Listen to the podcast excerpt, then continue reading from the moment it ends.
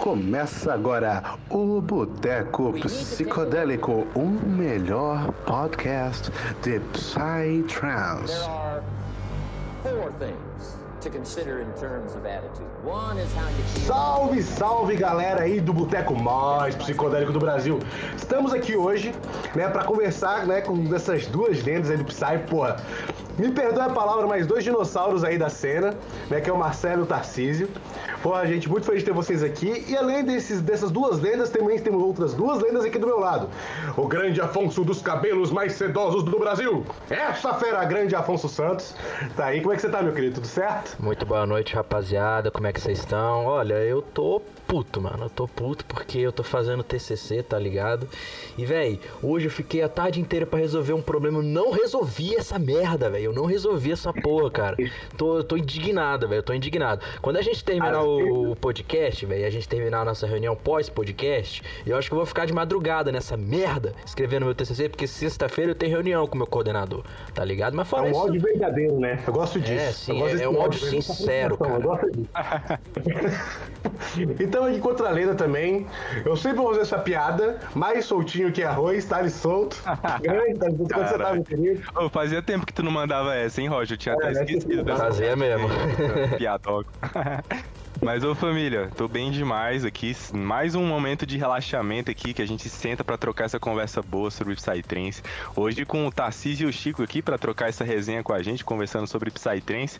E eu, desde que a gente criou o Boteco, sempre falo, né? Que o Boteco é uma plataforma pra gente matar um pouquinho da saudade que a gente tá do Psy. E hoje, que dia é hoje? 9 de agosto, cara. 9 de agosto de 2021. Fiquei sabendo que quinta-feira eu vou poder me vacinar. Então, finalmente estamos vendo, pelo menos eu tô vendo a minha luz no fim do túnel aí pra voltar a curtir as festinhas que eu tô com tanta saudade. E aí o boteco não vai ser mais o lugar que eu vou matar a saudade da Riva. Vou matar no lugar certo essa saudade que já passou da hora. E eu preciso lembrar como é que é, mano. Mas é isso aí, família. Muito feliz de estar aqui hoje pra gravar mais um papo. E bora que bora. Que, que nem você falou, Roger. A gente tá com duas lendas, dois dinossauros aí. Que com certeza tem muita história. A gente já tava conversando em off aqui. Cada história é melhor que a outra. Muita coisa massa. E com certeza gravou, vai né? um, um papo muito foda. Simbora. É, e vamos deixar aí uma apresentação melhor pro final. É, Marcelo, Tarcísio, como é que vocês estão, gente? Deixar o melhor pro final, né? Como é que vocês estão? Fala aí pra galera. E aí galera, tudo bem? Boa noite. Tá tudo bem? Estamos aí é, na ativa de volta com muita novidade, muita música nova para apresentar para vocês e muita conversa legal também. É isso aí. E aí, como é que você está, Marcelo? Tranquilo? Alô, um, dois? Ih, será que travou? Será que travou? Alô? Alô? Marcelo? Técnicos, problemas técnicos. Tá ouvindo? Assim, Ah. fala aqui pra gente como é que você tá, como é que tá essa, essa, essa volta aí com, que- com as pistas de Psy. Conversa aí com a gente como é que tá a expectativa aí pra, pra volta aí das festas, tá começando agora. Cara, a expectativa tá grande, a gente tem trabalhado bastante nessa quarentena. É, a gente tá preparando muita track nova, a gente tá se reativando aí a full mesmo, cara, pra trazer muita, muita novidade aí pra galera que curte o Night. Então, animadão, né, cara? Obrigado aí vocês por receberem a gente. A gente tá muito contente. mano. A gente que agradece. a gente que agradece demais por ter duas lendas. Cara, a gente tava conversando em off antes, né? Que vocês estão aí há que, 15 anos longe da. Vintão, vintão, vintão. Então, vintão, caraca, moleque, eu tinha 5 anos ainda. Nem pensava em Psytrance. Vocês estão há 20 anos longe da cena, cara. E como é que é ver a cena agora e como era antes? E como que vocês estão sentindo a galera, a recepção do pessoal com os sons novos saindo? Cara, assim, meu, é, a cena melhorou bastante, né? Quando a gente deu uma, uma parada assim, foi lá pra 2009, 2010, né?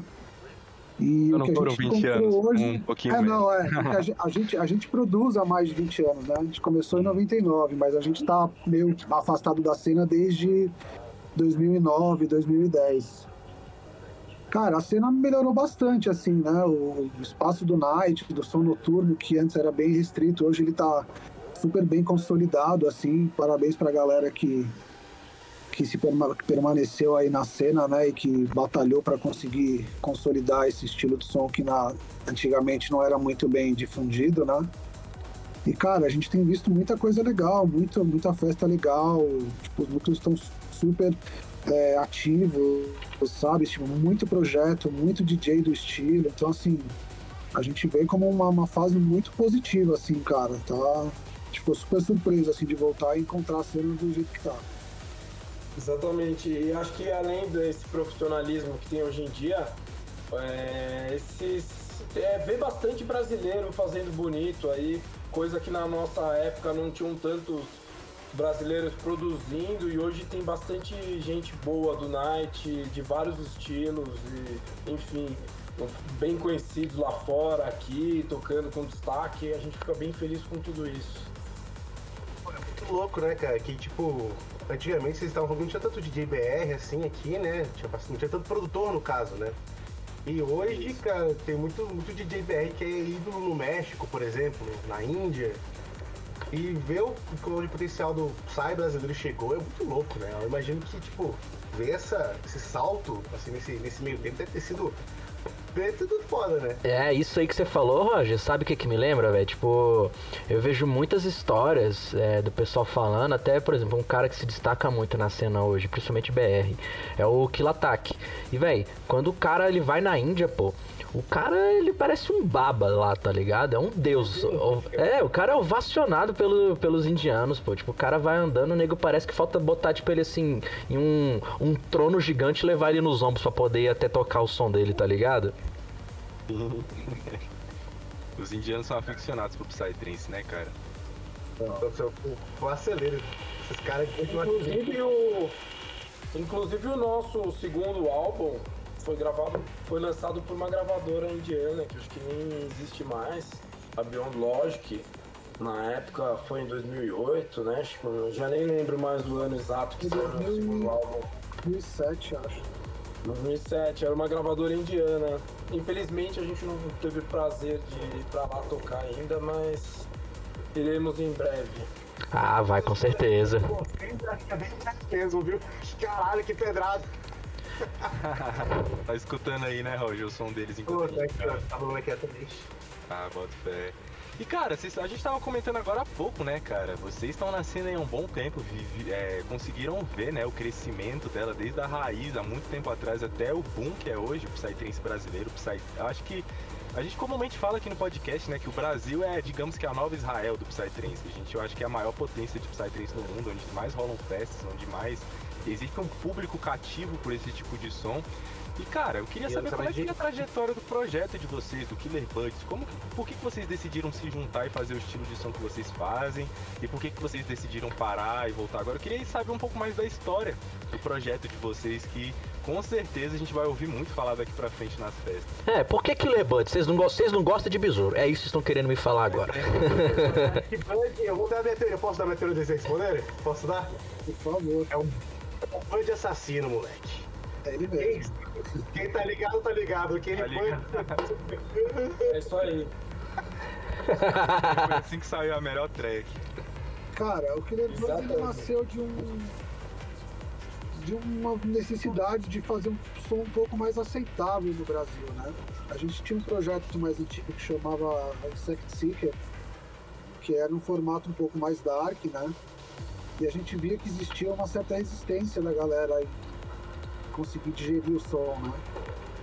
Por ser muito pesado, muito acelerado, na época ainda não tinha muito esse, esse lance, né?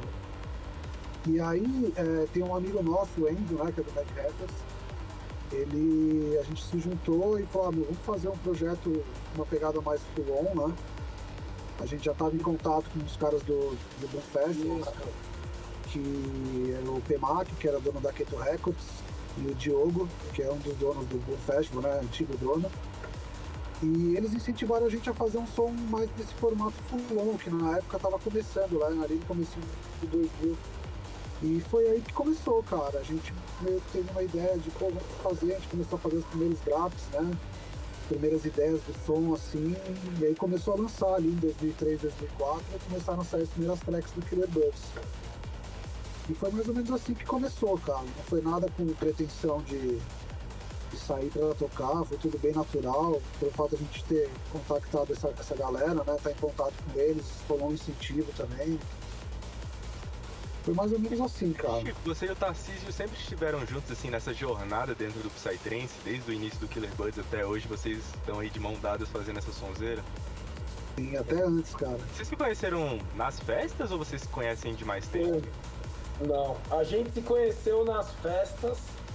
é, os, os dois já tinham um background de música, metal, punk, depois é, trance, esse de trance que rolava muito também, antes do Psy. A gente já se conheceu dentro da própria cena do Psy, por amigos em comuns. Eu, por exemplo, eu tinha ido em raves no Brasil, mas não de Psy. Fui fazer intercâmbio, morar na Austrália e lá eu caí numa rave de Psytrance de paraquedas que tava tocando o Luke Nossa. Walker, que é o Dark Nebula, e o próprio Space Tribe, o Oliver Nossa, caralho! numa festa. E aí eu conheci o Psytrance assim, quando eu voltei, já estavam rolando as primeiras festas no Brasil e a gente acabou se conhecendo na cena. E como o Chico falou, pelas nossas primeiras músicas terem sido lançadas pelos fundadores do Boom Festival, é, a gente acabou que quando a gente foi ver, a gente já estava tocando, lançando em várias gravadoras pelo mundo inteiro e tocando no Brasil muito e começando a tocar lá fora também. Foi tudo muito natural, sabe? Foi tudo Caraca. muito- Que foda, velho. Que louco, mano. Agora que ver se eu acertei o nome por, do porquê ser Killer Buds. Acertou, na mosca, na mosca. Na mosca, ou diria no besouro, meu Deus do céu. Ô, deixa eu só botar um parêntese aqui, ó. Parêntese.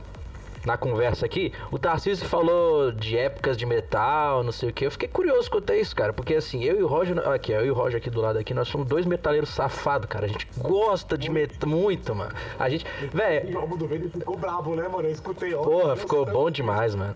É. Ó, porque você, eu lembro bem que vocês estavam falando, por exemplo, vocês estavam gravando o, o CD de vocês lá em 2007. 2007 eu tava começando a gostar de metal, velho. Tá ligado? Foi quando eu tive o primeiro contato com Iron Maiden.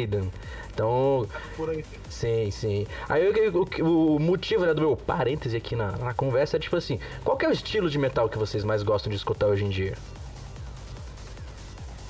Cara, eu, eu gosto de escutar o death metal hoje Uh. em dia, entendeu? Eu gosto de Cradle of Filth, eu fui no último show deles no Brasil. Eu gosto dessas bandas nesse estilo, hoje, bem góticas. Massa, pesadas. Mas eu escuto muito punk rock também. Eu escuto muito punk rock, DRI, Violator, Só. Nossa! Porão, as bandas mais pesadas e também as mais melódicas. NoFX eu gosto Mano, você bota fé que eu tenho uma.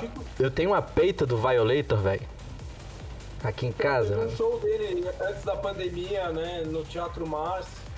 E aí eu fui. Eu fui sozinho até no show. É, eu fui, eu fui num deles aqui em Brasília que teve um pouquinho antes também lá da pandemia, mano. Os bichos são daqui, pô, velho. Eu acho muito foda, velho.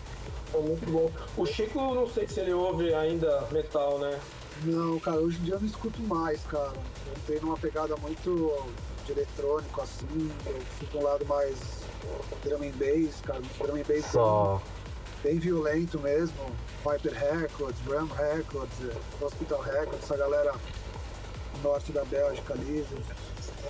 Galera que pouca, com poucas ideias, cara. Mas, cara, eu, eu acho uma coisa, e vocês que vão me confirmar se eu estou certo ou se eu estou errado. Mas, assim, eu escutando o som de vocês, eu percebi muita influência do metal. Eu, algumas, alguns timbres, algum estilo de arranjo, assim, com uns timbres bem rasgadões, assim. Eu não sou muito um fã de metal, um, um assíduo ouvinte de metal, mas eu consegui perceber essa diferença. Isso aí é uma coisa da minha cabeça ou vocês realmente tentam passar isso pro som de vocês também? Não, putz, cara, é, é muito isso sim, cara, você tá muito certo. Assim, eu sempre curti muito o som na pegada tipo Pantera, Crisium, é, lá atrás mesmo, é, sabe, até Sepultura mesmo, Slayer, tipo. Muito agressivo, tá ligado? O fino do fino da brutalidade. só o fino do fino, velho. Então a gente gosta muito de tentar passar isso no som, né? Porque, pelo menos pra nós, eu acredito que eu posso falar pelo Tarcísio nesse no quesito também, a gente gosta dessa coisa desse drive fist up, tá ligado? Que é tipo, ah, tá ligado? Bem rasgadão, né, cara? É, som treta. Às vezes nem, nem tá barulhento, mas o drive do som é tipo muito power, tá ligado? Então a gente tenta passar isso nas nossas, nossas músicas de uma maneira muito energética, tá ligado? Não, E, e o metal, pra concluir, eu acho que a música tem muita dinâmica. E é uma coisa que a gente preza na nossa música é dinâmica. Então a gente gosta que a música vá pra vários lugares diferentes, que não fique na mesma o tempo inteiro. Então o metal tem muito disso, da história, meio de terror, é, lá de Iron Maiden, que a gente também tem influência, outras coisas, Halloween, enfim, aquela coisa meio clássica, muitas vezes, da música clássica, de uma hora tá baixinho devagar e de repente tá muito alto, muito rápido. A gente, eu acho que isso é uma influência, pelo menos pra mim, que eu gosto muito de ter, sabe, do metal, dessa dinâmica, da música tá sempre indo pra um lugar e contar uma história, sabe? E o que, que é legal pra isso trance, né? Que é esse, a música ela se torna uma viagem completa, né? Ela se torna uma viagem do começo, ali ela começa pequena e ela vai crescendo, crescendo até quando você vê um monstro enorme, você tá perdido no meio dela, não sabe o que tá acontecendo mais. É uma história, né? Um filme completo. Totalmente. É, esse é um ponto que a gente gosta muito, cara, do, do lance do storytelling, né, cara? De, do som ter uma, uma sequência de acontecimentos, né? Não ser só uma linha reta que vai mudando alguma coisinha, só fica para e volta, para. Não, tem um lance que sobe, desce, e o contraste do, do bonito com de repente com muito agressivo, tá ligado? Sabe, esses momentos de tensão que você consegue relaxar a música pra você poder ter uma ênfase pra voltar mais power e, e chamar a pista, dar um motivo pra pista, ah, entendeu? Enérgica, assim. Não, É, é que é tra- trazer a leveza pra ter referência pro pesado, né? É com certeza. É, igual a gente sempre falou, que there is no light without darkness, sabe? Sim. O bonito e o feio. E a gente fazia muita música com tema no começo da nossa carreira. Hoje em dia a gente acaba que não faz tanto por tema, às vezes a gente faz. Mas estamos perdidos na floresta, guerra no música, coisas desse tipo. Pra fazer música com tema, sabe? Como se fosse escrever uma história mesmo. Ó, particularmente falando, eu adoro músicas perdidos na floresta, viu? Eu também. Muito suspeito, cara. Cara, e é muito legal você, tipo assim, se dar o espaço pra poder interpretar o ambiente onde aquela música tá te colocando. Eu tenho um brother, o, o Vitor Souza, ele também produz pro One Night, assim como eu, então a gente sempre troca ideia é, sobre produção, sobre as coisas que a gente tá produzindo no momento. E aí ele tava fazendo uma track, mano, ele mandou pra mim e perguntou, mano, o que, que tu tá achando dessa track? Eu falei, mano, tô me sentindo numa usina nuclear em Chernobyl, tá ligado?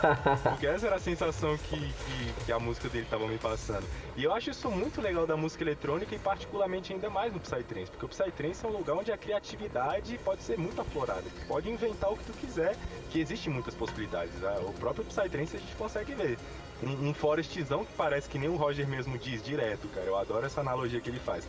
Parece que tu tá sendo digerido dentro da, do estômago de um, de um bicho gigantesco. E até uma guerra espacial, que nem vocês Sim. comentaram aí agora, tá ligado? Eu acho isso muito foda e espetacular no Psy, velho. É imersão completa, né, mano? Isso é, isso é muito louco. Você falou tipo de mistura do belo com feio, uma banda que me faz isso muito bem. Falaram de metal, falaram de metal, eu vou empolgar. Children of Bodom, cara. E infe- infelizmente o Lion morreu, acho que esse ano. Porra, é uma banda que, cara, é extremamente agressiva e extremamente melódica. Eu acho isso muito foda, tá ligado? Acho que essa, essa mistura que deixa o negócio top, tá ligado? Eu vou dar- citar até um outro exemplo aqui, falar dessa de Psy. É uma música que é só doce. Que é só doce, é uma merda, menu, mas eu sempre falo que é uma merda, eu vou continuar falando que é uma merda. Ô, eu acho que esse daqui deve ser o podcast de número 40 mil e Roger continua falando do menu, mas. Todo podcast ele. ele, ele cara, mais importante que isso, só ele tem o menu, mas eu e o Afonso a gente gosta. É, a- aí, cê, aí que você me complica. ó, ó, Eu bonito ver a galera curtindo o menu, mas Não, não, não. Realmente, ó. Veja bem, veja bem. É muito bonito. É, é bonito ver a galera. A galera pulando. A galera pulando. Muito bonito. Mas assim, eu sentado ali na minha cadeira e trocando ideia com o Roger, né, Roger? É, aí é gosto pessoal. Eu concordo que também não é meu estilo de som preferido, mas é, é a proposta do cara, né, mano? É, não. E que bom, que bom. Porque é só feliz, tá ligado? Só feliz, não tem intenção. Acho que pra mim, é- cara, o som foda é o, o produtor foda, é o cara que sabe botar a atenção exatamente no momento certo ali, tá ligado? Que aquilo ali vai contribuir pra todo o resto das sensações que vai vir depois. Por que, que a música não tem tensão no meio, ela é só. ela só de escala maior o tempo todo, sem, sem nada? Sabe um cara que é bom de fazer isso? O da Arana, meu parceiro. O bicho é bom de fazer essas quebras de tensão aí. É, Marcola manja. Muito bom, muito bom. É, eu acho muito louco o estilo do Já, José. já sabemos que o Roger não gosta de som feliz, ele gosta de som pra tu Não. chorar. chorar ou, Não, não, não. ou ficar com raiva, ficar. Ou você, fica, ou você fica imerso em si mesmo, amigo, ou você sente raiva. Os dois. Foda-se o resto. Não, mas tu quer, tu quer ver um som que o Roger ele adora? Prava Laguna. Galinha pintadinha quando é. Prava Laguna e é todo feliz.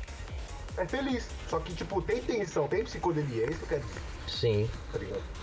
Você sabe que eu acho que dentro das festas, isso até é uma coisa que eu acho um pouco diferente da cena atual, é, que tem muita festa só de um estilo hoje em dia. Então festa só de high-tech, ou só de prog, ou só de full enfim. Eu acho que quando você tem uma festa que tem de tudo, você pode agradar todo mundo, sabe? E aí vai ter um momento que você vai estar na pista bombando e vai estar um momento que você vai estar Descansando. conversando, conversando, enfim, festival principalmente, né? Você pode. E acho que tem gosto para todo mundo.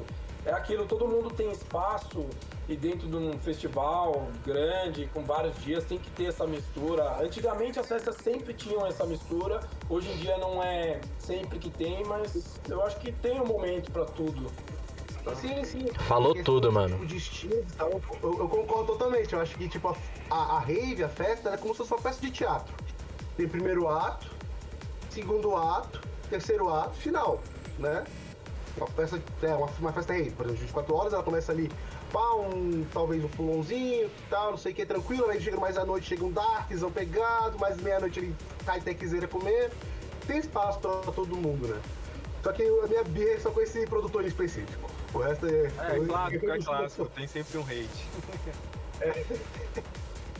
Mas galera, eu queria já engatar uma pergunta aqui, mudando um pouquinho de assunto, que vocês estavam comentando com a gente em off agora há pouco, que vocês tomaram a ideia é, de voltar a produzir, de lançar uma tracks pelo Killer Buds há pouco tempo, né?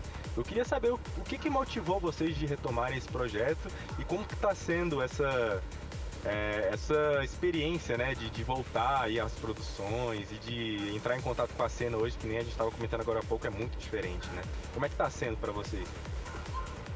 E por que, que vocês tá- voltaram?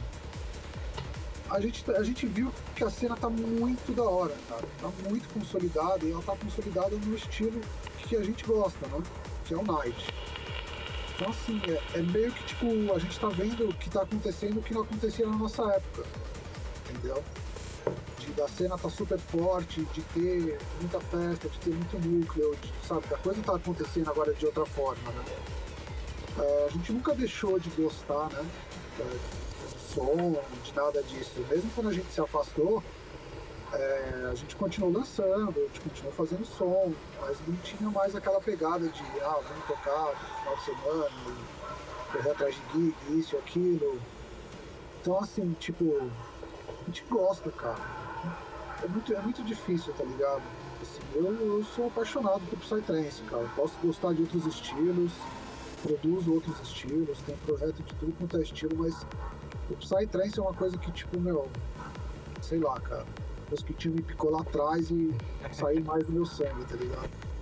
Com certeza. E eu acho que, como o Marcelo falou, o Chicão, a gente tem.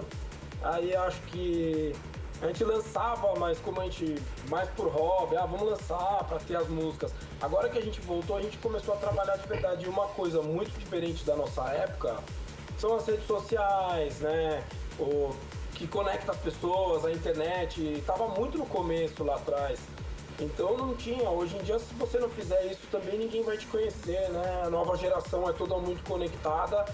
E o que a gente começou a fazer agora com tudo é isso. Então a gente fechou com agência, a gente vai lançar nas principais gravadoras do mundo do estilo que a gente faz, coisa que a gente sempre fez, mas agora a gente reativou. Então gravadoras de Barcelona, Ibiza, México, Estados Unidos, gravadoras do mundo inteiro, África do Sul. E acho que o trabalho mais forte no digital, porque fora do Brasil a gente ainda é muito mais conhecido do que no Brasil. E os gringos que tocam, os produtores, sempre falavam: vocês não podem parar, o Killer Buds é super conhecido, tem um som muito próprio. A gente nunca fez som querendo imitar ninguém, a gente sempre fez o nosso som. Então o nosso som tem uma característica muito própria. E isso sempre foi muito reconhecido. E no Brasil, como quando a gente começou, o pessoal que hoje frequenta mais acesso, a grande maioria não tinha nem nascido ou era muito novo, a gente precisa ficar conhecido também para essas pessoas que vão nas festas. E a cena tá muito legal. A gente tá super motivado, a gente produziu muita coisa e a gente quer mostrar, dividir com todo mundo. É, tem lançamento de vocês desde 2019, se eu não me engano, né? Antes mesmo desse período de pandemia e tudo, vocês já estavam lançando coisa. Acho que tem uns dois, dois álbuns, dois VAs que vocês lançaram em 2019, né? A gente lançou algumas coisas aí em 2019, 2018. É que como o fato de, tipo, a gente falou, pô, meu, agora que a cena tá, tá bombando, não tem ninguém fazendo esse estilo de som que a gente faz, né? É, que é esse lado mais melódico, esse estilo mais, vamos dizer assim, que você falou, mais rock and roll, né? Menos, menos barulhinho, barulhinho, conversinha, barulhinho. É, então, assim, cara, é legal de repente para também trazer pro, pro, público dessa nova geração, para eles também entenderem de onde veio, entendeu? Um pouco da história da, da cena local, porque bem ou mal a gente meio que tipo, iniciou essa história de Full On Night, né? E, e, tentar, tipo, sabe, trazer alguma coisa diferente também, sabe? Apresentar novos tipos de som, umas novas ideias, tentar apresentar uma coisa nova, assim, sabe? Óbvio, né? Voltado proveniente do, do antigo, mas alguma coisa nova, né? Que não tem louco isso que, tipo, eu tô, como eu tava dizendo antes, eu tô escutando o de vocês aqui enquanto a gente conversa, né? Então, tipo, você não fazer uma observação outra sobre o set, vocês não me levam mal. Cara, não, por favor, cara. É muito louco, porque, tipo, você falou essa coisa do old school tal, trazer uma coisa nova, e é, é muito isso que eu sinto. Tipo, é, é uma coisa que não tem hoje em dia. Acho que, tipo, as músicas são meio parecidas algumas, elas são, tipo, não tem uma identidade certas músicas. Até já falei isso com o Afonso, ou com, ou com o Thales também, até mesmo com o Elias que tipo, mano, parece que eu tô escutando a música, parece que é a mesma música que você tá escutando antes. Então, tipo, eu escuto um VA todo, falo, pô, eu mudo de artista, parece que é o mesmo cara às vezes, tá ligado? E de vocês não, é uma coisa muito louca, é muito próprio, vocês botam frases, uns synths muito melódicos e psicodélicos em cima, cara, que então tô só confirmando aí pro, pro público, que ainda não ouviu, vai ouvir, mano. Vai ouvir, cara. Que, cara, sinceramente, é muito diferente de qualquer night que eu tenho escutado, assim, até hoje. Drip Drop, essa galera, é muito diferente, é muito único. E, mano, só parabenizar vocês aí, realmente, é, pelo, pelo demais. Massa demais. Só um vocês fazem, mano. Eu gosto de coisa original, como a gente tava conversando antes, tipo, sexual. Até com... A coisa fala, Tati. Não, mano, eu ia era te complementar, mano, porque eu concordo muito com isso que você falou. Eu conheci o projeto de vocês nesse ano, eu nunca tinha escutado. E eu falei, cara, como é que eu nunca tinha escutado esse projeto foda antes? Porque os caras fazem uma puta sonzeira foda, diferente, muito única, igual você tava falando, Roger. E, por exemplo, é, até mesmo por conta que vocês voltaram há pouco tempo, né? Eu não tinha visto vocês ainda em nenhum flyer de evento, por exemplo, aqui na minha região, por exemplo. Então eu não conhecia o projeto de vocês. E realmente é muito disso. E que nem a gente tava conversando em off, eu acho que no futuro aí isso aí vai mudar. Vocês vão estar tá tocando toda hora, porque pela qualidade de som não tem outra, mano. Não tem é, outra. A gente vai disponibilizar, a gente produziu muitas músicas. Outro dia a gente tava fazendo uma conta por cima, juntando outros projetos, mas muito mais de mil músicas. E tem muita coisa que foi lançada só em, em CD.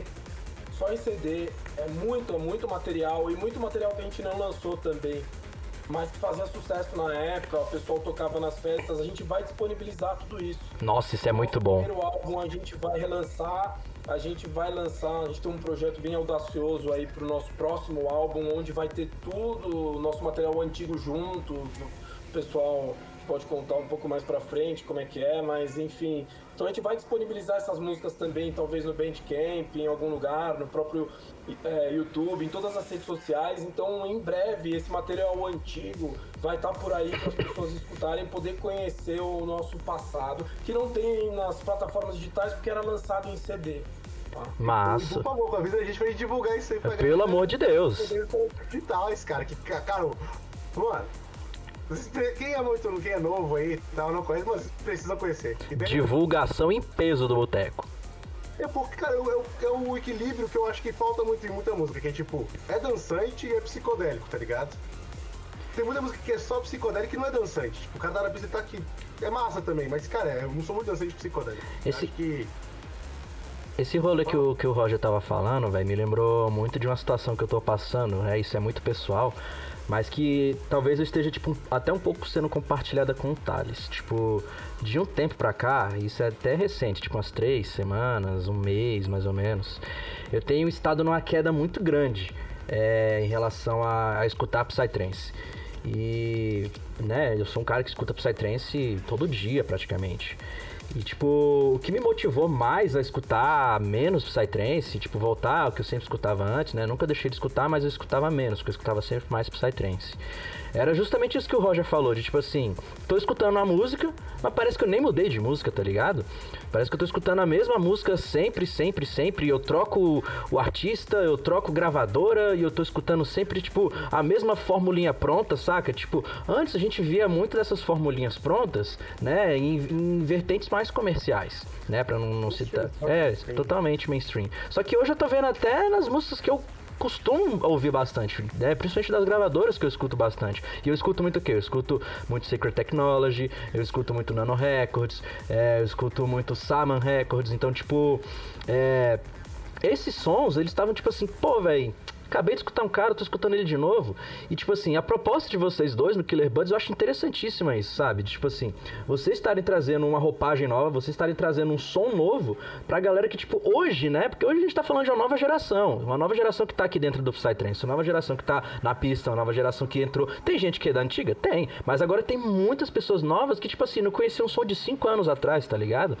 E aí vocês trazendo o som de vocês, que é justamente da época que a galera já curtia pra caralho o som de vocês a pessoa vai ouvir e falar assim, caralho, mas olha só esse puta som, tá ligado? E isso vai ser um. Não, mesmo, família. É, vai ser um puta diferencial, tá ligado?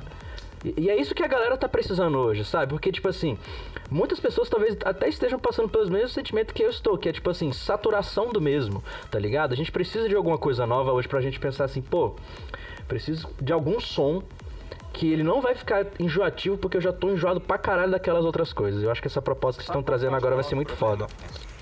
Diga aí. Eu que até tô compartilhando contigo essa sensação. É a falta de rave, mano. A gente precisa ir na porra de uma rave pra relembrar por que que a gente gosta tanto desse, Mas também desse falta outro, tá, bicho? Mas também falta som original, né? Não, concordo, concordo. Mas querendo ou não, o Psytrance ele segue um padrão. O Psytrance é um estilo de música assim como, sei lá, por exemplo, o Tech House, o Techno, que segue um padrão. E a gente não vai encontrar algo muito diferente.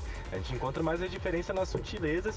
E eu acho que os meninos, o Chico e o Tarcísio, vão poder dizer isso muito melhor do que eu. Mas eu acho que é nessas sutilezas, por exemplo, igual no som deles, que é, eu tô dando a minha é, a experiência que eu tive escutando o som, que é o que eu senti de diferente. São esses timbres mais rasgados, com essa dinâmica que eles contaram, que tem realmente essa. é, bem puxado assim, que me lembrou o metal, até mesmo comentei com eles que me lembrou bastante o, alguns timbres que o Triampaca, que é um artista português, usa. E realmente nessa sutileza que eu acho que a diferença se faz presente, sabe? A, a, a peculiaridade de cada artista. Eu até queria saber se vocês concordam com esse tanto de coisa que a gente tá fazendo, galera. Que tá falando, porque a gente falou coisa agora, hein, cara? Discussão pra caralho. Falamos demais. Não, mas é isso, cara. Eu acho que, tipo, é sempre interessante trazer algo novo, né? Ainda mais quando você tem uma cena hoje tem muito produtor, muita música. Então, assim, acaba levando você a ter essa, essa, essa percepção de que tudo tá muito parecido, tá muito. tudo muito similar, e isso acaba levando você a perder um pouco do tesão do negócio. É, porque sabe aquela coisa, quando a primeira vez que você escutou o Psytrance, foi a primeira vez que você se arrepiou e falou, puta, que sonzeira animal. Isso com o tempo vai, vai caindo se você não tem esse estímulo de novas músicas, é, novas ideias, sabe? Tipo, você acaba falando, putz, velho, que nem você escutar, tipo, sei lá, 25 mil músicas que são iguais. Chega na 25 mil, você já tá de saco cheio, tá ligado? Então, assim, Eu acho que até foi isso, né, Chico, que fez um pouco a gente sair da cena na época. Foi que na época o- só tinha Morning, Morning, israelenses, nada contra israelenses, tenho vários amigos, mas assim, só o mesmo som, mesmo som, mesmo som. E você ia numa festa, todos os DJs tocavam o mesmo set com as mesmas músicas, porque às vezes o cara ia tocar meio-dia e o outro ia tocar 8 da noite, um não viu o set do outro. E quando você ia ver, a mesma música estava sendo repetida várias vezes e praticamente o assim mesmo set hoje. sabe? E aí você acabava não, sei lá, enchendo um pouco o saco, digamos assim, de ouvir a mesma coisa. E isso foi o que fez a gente e a, muitas pessoas da nossa geração do Psytrance, que foram as primeiras festas, o primeiro clube de Psytrance do Brasil, que foi a Clato, as primeiras raves, os primeiros festivais, primeiro Universo Paralelo, todas as festas, sei lá, e as festas muito grandes sempre com 30 mil pessoas, porque teve um auge que é até maior do que hoje, só que eu acho que naquela época as pessoas iam pelo Huawei. Hoje as pessoas que vão conhecem mais, sabe? São mais ligadas de verdade na cena do que nessa época que deu o auge. E aí quando essas pessoas do auge que iam pela festa porque estava muito grande, era o tipo de música que mais bombava no Brasil na época, saíram, o que restou ali foi uma cena em cacos com a mesma música, sabe? E aí o pessoal conseguiu resgatar essa cena. E tem espaço para todo mundo, claro, que é o que eu já falei até lá atrás. Só que músicas novas são legais, diferentes, quando vem uma surpresa, sabe? Uma coisa que você não, não conhece. Eu acho que isso me agrada. Por isso que a gente tenta sempre fazer coisas diferentes e um set diferente, enfim, também as músicas do mesmo set não todas muito parecidas. Óbvio que igual o Thales estava falando, Psytrance é Psytrance, então uma hora ou outra vai acabar ficando repetitivo, né? Mas mesmo assim dá para trazer sonoridades diferentes. É, trazer identidade, né, pro som. Trazer identidade. Acho que, tipo, a crítica que eu e o Afonso e o Thales, a gente tem que é muito antiga essa crítica sobre isso quando tava tendo rave ainda. Isso aí é uma, uma crítica que a gente tem que é contra. Não é contra, assim, é uma crítica sobre o prog mainstream, que segue uma fórmula pronta. Eu sinto que, tipo, esse prog mainstream tem cada vez sendo mais mitigado. Tipo, sinto que ele vem perdendo um pouco de espaço e alguns dos DJs que eles eram à frente dessa, desse, dessa, né, dessa, desse estilo estão migrando para outros estilos. E eu acho que, tipo, muita gente tem migrado pro Full On Groove e eu acho que isso também tem feito, tipo, pô, aquele cara fez sucesso fazendo isso, vou fazer também. Aquele cara fez sucesso fazendo isso, vou fazer também. Acaba virando copy-paste ali e perde-se um pouco a originalidade, entendeu? Eu creio que seja mais isso. Tipo, diferentemente quando alguém tem um compromisso, tipo, porra, eu gosto de fazer isso aqui. Eu tenho tesão de, porra, de produzir, fazer som, eu quero, essa palavra, tem tesão de botar o storytelling, né? De, porra, de fazer a música, contar uma história de altos e baixos, não sei o quê. Isso eu acho muito louco, que essa é a originalidade, tá ligado? Para de seguir fórmula pronta.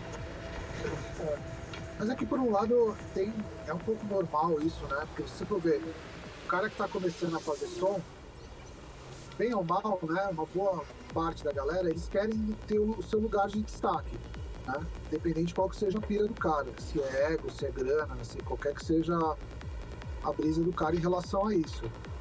O jeito mais fácil de você conseguir esse destaque é que a gente brinca que é seguir a cauda do cometa. Só que quando você segue a cauda do cometa, você nunca vai ser o cometa e nunca vai estar à frente ao cometa, nem do lado, você sempre vai estar na cauda né? Uhum. O fato de, de, de, você não ser esse cometa e criar um cometa do lado, construir ele, por mais que demore mais tempo, mas um dia você chega lá com a sua identidade, você vai ser reconhecido pelo seu som, né? pela sua assinatura sonora, não vai ser, ah, é o som igual do fulaninho, ah, é o som igual do ciclaninho. Aí os caras vão falar, ó, vamos escutar, vou falar, ó, isso aí é tal. Porque nas antigas tinha muito disso. Você escutava um som, você já falava de longe. Isso aqui é isso. Deve ser algum som novo, você reconhecia isso de longe, sabe? Então, assim, os projetos que tinham muito isso era a galera das antigas que tinham muita assinatura, né? Skazi, Factive, GMS, uh, Absolom, CPU, uh, sei lá, até do Fore cara das antigas mesmo assim, que eram poucas pessoas, eles não tinham tanta influência pra cima. Eles eram a influência, né? Então, eles, e outra coisa também, né? Não existia YouTube, né, naquela época. É, hoje em dia você aprende tudo o que você quiser, até mais fácil. E eu acho que é melhor, na verdade, porque você tem mais informação, você tem como estudar sozinho. Na nossa época, para vocês terem noção, o primeiro samples que a gente arrumou, o Chico comprou um CD na banca de uma revista que vinha, eu não sei quantos samples do Pernalonga, sabe assim, do Fred Krueger, sei lá, umas coisas meio a gente pegava e fazia os nossos samples, então a gente pegava filmes e cortava e porque não tinha acesso. A gente aprendeu tudo na raça e depois a gente acabou, quando foi tocar fora do Brasil, pegando informação com os gringos e trazendo sample pro Brasil, HD cheia, plugins novos. E aí a gente foi estudar a parte técnica da produção, então a gente foi fazer um curso no IAV para aprender o que é um compressor, o que é comprimir uma música, o que é equalização, porque o resto a gente fez tudo na raça, aprendendo, não tinha, era um amigo com o outro. Hoje em dia você consegue com boa vontade sentar e aprender, né? Porque tem muita informação. Então, não sei se isso atrapalha um pouco a nova geração a fazer uma coisa mais original ou não. É, Porque tem coisa original da nova geração também, muita que eu vejo por aí. Muita coisa legal, sabe? Mas é, não sei se isso influencia, não sei o que vocês acham, o que você acha disso, Chico. Você acha que isso tem É, influência? cara, não? eu, por um lado eu acho sensacional que tem toda essa facilidade, né? A gente até fala, a molecada não sabe o que é fazer som com um serrote e martelo na mão, tá ligado? é foda, cara. É foda porque você não tem referência, você não tem aonde buscar informação. É, se você realmente não curte muito a parada, é algo que, tipo, meu, tá fadada de frustrar e você vai deixar de lado, tá ligado? Porque você não vai obter o resultado tão rápido e desejado assim. Então, se você não tiver paciência de entender que é um processo, que você vai desenvolver, vai entender, vai aperfeiçoando, tá ligado? Hoje em dia a molecada, tipo, pega praticamente a coisa pronta. Então, assim, o cara, um ano bem dedicado, ele já tá fazendo uma sonzeira, tá ligado? Se não for uma pessoa inteligente que absorve é, né, conhecimento fácil, sim, cara, em um ano você tá fazendo som, entendeu? E bom, assim, né? O que vai diferenciar você de, de fazer um grande destaque é realmente aquela qualidade um pouco mais suprema do que o demais. A ideia, né? Você conseguir criar uma ideia muito foda, muito fora da curva, que, que as pessoas consigam é, entender isso na pista, né? De uma forma positiva. E, cara, eu acho que a tecnologia é uma coisa muito boa, mas ao mesmo tempo ela é uma coisa um pouco perigosa porque ela acaba te deixando muito preguiçoso. Concordo Você tem tudo 100%. fácil na mão, tudo muito ali. Então você acaba tipo, deixando de lado a garimbagem que você tem que fazer, porque você acha que aquilo que você aprendeu já é o suficiente. Entendeu? Cara, eu queria até perguntar pra vocês, desses sons que a gente vê hoje é, sendo lançados ultimamente, por exemplo, a gente comenta direto que um, um estilo de som que hoje em dia eu vejo que no Psytrance está ganhando cada vez mais popularidade é o tal do Square Bass. É, tem muitos artistas até mesmo de Israel fazendo muito esse estilo de som, Modus, Dekel. Enfim, eu queria saber dessa nova geração dos sons aí que vem sendo lançados, sei lá, nos últimos dois anos, o, o que vocês mais vêm curtindo aí desse, de- dessa no- nova leva criativa dentro do Psytrance? Você quer falar, Chico? Eu falo. Pode, tá, pode começar. Cara, olha, assim, eu gosto, vai, desse Full On Night, vamos falar assim, que eu vejo que o pessoal gosta muito no Brasil. Que eu mais gostei foi o Jump Street, é, Ingrain Things. Esses eu gostei, é, acho muito bem produzido, é um som que eu escuto. É... que mais, Chico? Não sei. É... Jump Street, fala Jump Street. Looney Moon, né? Looney Moon Records, eu, gosto deles. Ahn, esses que me agradaram mais, assim, do que eu ouvi. O próprio Darana tá falando de brasileiros aí, eu achei o trabalho dele muito bom. Não é o estilo que eu mais escuto, porque eu gosto de música mais acelerada e mais pesada, mas eu acho que o trabalho dele é muito bom. Ele nem é um cara mais novo na cena, já tem alguns anos, mas me surpreendeu bastante o álbum dele. É, cara, tem muito, tem muito projeto legal, cara, mas assim, eu ainda não escuto da nova geração, tá? E isso é uma coisa minha de gosto pessoal, não tô querendo botar aqui como verdade do universo. mas assim, cara, é, eu sinto falta de, uma, de, um, de um termo que eu tenho usado muito quando eu vou falar com meus amigos em relação ao som, que é tipo, eu sinto muito falta daquele drive, sabe? Tipo, aquele drive mais pegado, assim, cara, do som. Eu sinto que tem muito som legal, é acelerado, é pesado, é tudo, mas ainda falta um drive, tipo, aquele drive que te tira do, do, do chão e fala, caralho, meu. Ou sabe quando acaba o set, você fala, meu, o que, que aconteceu aqui, meu? Pelo amor de Deus, cara. Com um pedaço. Eu gosto mesmo é do, é do Scorby. Então, Que essa um que galera nunca lançado- aqui, tá ligado? É, a galera da mesmo do Music, Scorby, Best do- Possible Solution, toda essa galera. é, até a galera da Tridivision mesmo, que puta, muito pouco essa galera veio pra cá nos últimos 10 anos. É, o pessoal da África do Sul também, nos últimos 10 anos, eu digo África do Sul, o pessoal NMD Records, né, Nexus Media, até a antiga Time Code, né, que hoje é Singoma. É isso que é Sangão. Eu gosto mesmo é do Shift, as coisas que ele lançou, é o que acho que foi, mas é uma questão de gosto. O Scorby, o X-Gen, é, tem uma galera no México aí fazendo um som legal. Zero, Hobby, Zero, TCM, isso, Alien, que é português. São zero É. boas, cara. Tipo assim, acho que o Alien até vem pro Brasil, vira e mexe. Mas assim, tem uma galera do Night que eu não sei se eles foram esquecidos pelos organizadores ou pela galera que toca, ou se o hype em torno desse, desse novo formato de Full On Night foi tão grande que automaticamente abafou o resto né, da galera, porque todo mundo focou tanto só nessa linha de som, né, que é Looney Sangoma, Bunchanka e companhia. E sei lá, cara, assim, tem, tem umas tracks que são muito foda. Porque assim, eu tenho certeza que se pegar um 10 Floor hoje em dia, e os caras tocarem isso depois desse povo aí, a diferença é notada. Cara, até queria já engatar uma pergunta, vocês que são mestres, eu acho que para poder responder essa pergunta, eu como alguém que ouve muito, toca e produz Full On Night, qual a diferença primordial entre o Full On Night de 10 anos atrás pro que vem sendo produzido hoje em dia? Vocês acabaram de comentar aí, por exemplo. Eu acho que primeiro é, criaram-se vários nomes para vertentes. Antigamente era Full On Night e Full On Morning. Hum, hoje tem Twilight. O som que a gente faz hoje é considerado Twilight, né? Mas é o, pra- o que eu sinto falta, talvez o Chico também, acredito que sim, é que as músicas não tem muita melodia. E eu, eu não digo que a música tem que ser feliz, mas é muito barulho, muito bem produzidas, os efeitos muito legais, é, mas são muito barulhos, barulhos, aí muda barulhos, barulhos, e não tem um groove mesmo sendo pesado, que é o drive que o Chico tá falando ali, aquela coisa que vai te levando, sabe? Pelo menos eu acho que é isso. Falta um pouco de musicalidade. Sei, no Flow. Não em todos os projetos, é claro, que aqui não dá pra generalizar e falar que todos, mas na grande maioria do que eu ouvi, é, falta um pouco disso. É muito mais barulho e muito menos música mesmo, não sei. Se você parar pra pensar, tipo, o ser humano ele vai lembrar muito mais de uma melodia do que de uma sequência de barulho.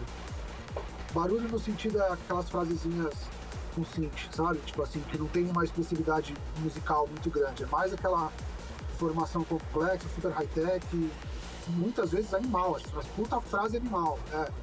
Só que acho que pelo fato de isso não estar mesclado a uma melodia, a uma progressão harmônica, a uma coisa mais seja suscetível a você lembrar daquilo caracteristicamente falando, sabe aquela melodia chicletezinha que fica na cabeça? Sim. De repente acho que a galera não, não, não, não tem se apoiado tanto em criar junto com isso. E tem ido, foi muito só pro lado de frases complexas, de noises e tudo mais, mas deixou de lado essa pa- parte musical. Entendeu? Cara, eu acho que isso que vocês falaram faz muito, Não, nós- muito, muito sentido. Contas ela vai te remeter a PO de um sample X Eu acho que isso que vocês falaram faz muito sentido, até mesmo se a gente for ver as tracks desses artistas, né, que fazem esse estilo de som, que estão mais pra esse lado desse estilo de som. Se você for ver as tracks que mais caem no gosto popular, que tem mais plays no, no Spotify, nas, nos streams em geral, são realmente essas músicas que tem um pouco mais essa tendência melódica de algo realmente que as pessoas conseguem já escutar e, e diferenciar de outra track, por exemplo. É, O próprio Jump Street mesmo, eu vejo isso. Só a gente ir lá no Spotify dele, a gente vê que é porque ele é um dos. Ele pra mim é o artista que hoje em dia eu mais escuto e mais sou fã do trabalho, assim. Eu sou muito, muito fã do som do cara mesmo. E então dele eu posso falar. Das músicas dele, as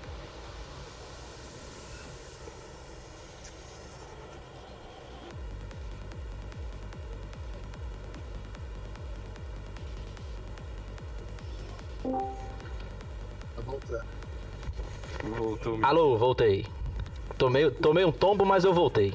Voltou. Tá bem, meu filho? Tô bem, caralho, velho. Minha, base, não? minha bunda tá doendo, bicho. Mas vai lá, o que você tava, você tava falando lá do Jump Street. Arrumar as câmeras? Estão arrumadas já, pode ir.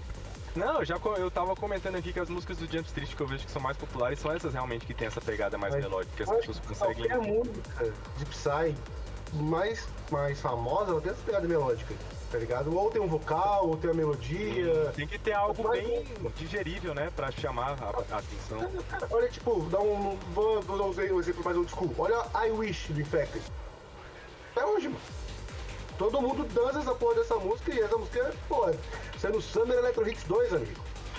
Todo mundo conhece, dança, tá ligado? Curte, então, tipo, acho que isso que eles estão falando é bem real. Tipo, eu acho que só o Psy tá, ele é grande pra caralho, claro, o som com beat eu gosto pra cacete, mas acho que falta essa melodia mesmo pra. Sei, pra trazer, eu acho que uma coisa diferente pro gênero, tá ligado? Com É certeza. O que se perdeu hoje em dia ficou muito eletrônico, perdeu essa parte melódica, musical e né, voltar. É bom quando junta as duas coisas, né, cara? É de perfeito, é perfeito. É perfeito. eu queria até fazer uma pergunta pro, pro Marcelo.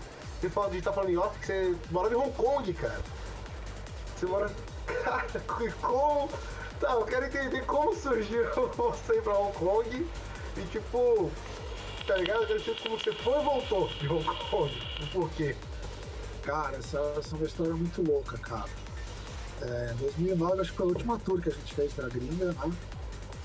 E aí quando eu voltei, eu já tava trampando já numa empresa de, de importação lá. E aí surgiu uma oportunidade de dessa empresa montou um escritório de desenvolvimento lá em Hong Kong.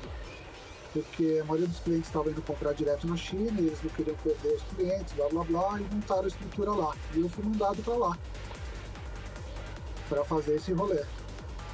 Então meio que tipo, eu já tava meio né, devagar no sonzeiro, né? Exatamente por isso que o Tarcísio tinha falado, né? A cena, a, a cena já tava muito só naquele tipo de som e a gente não tava mais com tanto espaço. Então foi uma coisa que me falou, pô, oportunidade, vambora, né? E aí eu taquei pra Hong Kong, cara, pra lá montar esse escritório. Fiquei lá três anos trabalhando, fazendo isso, só desenvolvimento de produtos. Por exemplo, você, você quer, você faz privado, ah, eu quero baratear o meu custo de produção. E eu gerava a solução para você lá, é mais ou menos essa pegada. Que da hora. E nisso eu fiquei lá, cara, três anos fazendo isso, meu. Fazendo produto pra geral, correndo atrás, indo pra da China, doideira. É que Hong Kong é tranquilo, né, cara? Você fala, tipo, pô, morar na China. Mas Hong Kong é uma maravilha de cidade, assim, cara. Super moderna, tudo super cosmopolita, tem tudo, gente do mundo inteiro, tudo bonitinho e tal. Aí quando eu ia pra China, a gente até brincava, né? O contraste cultural civil. E- Mas foi legal, cara. Foi um negócio muito bom. E aí o dólar subiu eu voltei, cara. Aí porque não tinha mais business lá, os caras fecharam tudo. Você aprendeu mandarim no tempo que você tava lá? Mandarim não, cara, cantonês um pouco. Só. Porque mandarim, mandarim fala dentro da China, né? Em Hong Kong fala cantonês. Bota fé. E só pra entender mais ou menos, o mandarim você tem quatro tons. O cantonês você tem nove. Uh, É, porque uma língua fon, é, fona, é fonética que fala, né? Fonética, é, cara, mas é completamente fora do, do- de tudo, cara. É muito louco, porque assim, no começo quando eu aprendi a falar as primeiras coisas, eu entrava num táxi e, por exemplo, o lugar que eu morava chamava Tinsai. E eu chegava pro taxista, um goi, que é tipo, blá blá blá, ah, Tinsai. E o cara olhava pra mim com uma cara assim, eu repetia, não, Tinsai. O cara olhava de novo assim, eu falava a terceira vez, ele, Tinsai, ele, Tinsai. Eu falava, é, Tinsai. E, tipo, eu tinha repetido igualzinho, sabe? Pra mim eu tava falando certinho. De- de- Devia estar falando uma coisa nada a ver, sabe? Eu, puta, Eu quero dar um beijo na boca da sua mãe. é, porque era isso. O mais louco do, do cantonês é isso, que tipo, você mudar um pouquinho a entonação, não é que você tá falando garfo, colher, faca e sei lá, copo. São coisas completamente distintas, sabe? Então era muito louco assim, cara. Eu não aprendi a falar bem assim, não, cara. Eu sabia falar besteirinha, deitar no táxi pra casa, sentar no Mesmo porque restaurante. lá eles falam inglês também, né? Sim, lá eu falava só inglês com todo mundo, não tem. Porque lá foi colônia britânica até 98, né? Em 98 eles devolveram pra China. Então lá todo Chico? mundo fala inglês. Existe algum vestígio de Psytrance lá em Hong Kong? Nesse tempo que você passou lá, você chegou a ter alguma experiência de festa, de algo assim? Um, um vestígio só. A loja Só? do Psycho Sounds era lá. Ah, Cycle Sounds era. Que loja é essa? Eu não conheço. Era, era Psy Shop, era tipo um Psy Shop, só que era da, da Ásia. Na verdade era do Rob, que era inglês, que trabalhava num banco lá. E por, pelo fato de ele conseguir, porque naquela época era tudo CD, né? Ele montou o CD, o CD, né? O centro de distribuição dele lá. Então, das primeiras vezes que eu comecei a ir pra Hong Kong, antes de morar lá, eu descobri que era lá. Fui no galpão deles, conheci o cara, ele, mano, eu voltei, eu tô Tarcísio, eu voltei pra São Paulo com uma pilha de CD, assim, que eu feliz que ele ficou. Porque ele sempre gostou de Psy e ninguém tinha ido, nunca ido lá. Que da hora, mano. Pô, devia ser massa montar um, um DJ set nessa época, né, cara? Você vai lá na loja, escuta música por música. Essa eu gostei, essa eu quero, essa aqui eu não quero. Essa Não, eu o pior é que não era assim. O pior é que muita coisa não tinha. Aqui em São Paulo tinha uma loja na Galeria Orofino que vendia uns discos de Psy. E, mas era aqueles Destination Goa, Go Ahead, que eram VAs assim. Pra você conseguir comprar o álbum do Infected, por exemplo, o primeiro álbum do Infected, você tinha que comprar no Psy Shop ou no, nesses sites e os caras entregavam na sua casa depois de um mês, 20 dias, sei lá, entendeu? Então não tinha o tempo da viagem. Você entrava lá, ouvia um trecho da música e recebia o CD na sua casa e era assim que funcionava. Tanto que quando você a gente foi começando a tocar e conhecer os gringos, a gente ia trocando música. Então você vai viajar para um lugar, você passa as músicas dos brasileiros, as nossas pro cara, o cara passa as que ele tinha lá. Era meio na troca, sabe? Não, era muito diferente. Depois começou o torrent, né? Aí o pessoal baixava no Napster, é, Audio. Galaxy. É muito. Não, Exatamente. Soul Sick, na época do Soul Sick, nossa, pegava. Mas e você, Tassis, na época que o, que o, o Chicão ele foi lá pra, pra China, né, Hong Kong, o que, que você ficou fazendo nesse meio tempo? Já que vocês não estavam trabalhando tanto no projeto. Cara, eu comecei, eu trabalho até hoje, eu trabalho na rádio, numa rádio, eu trabalho na área comercial, tá?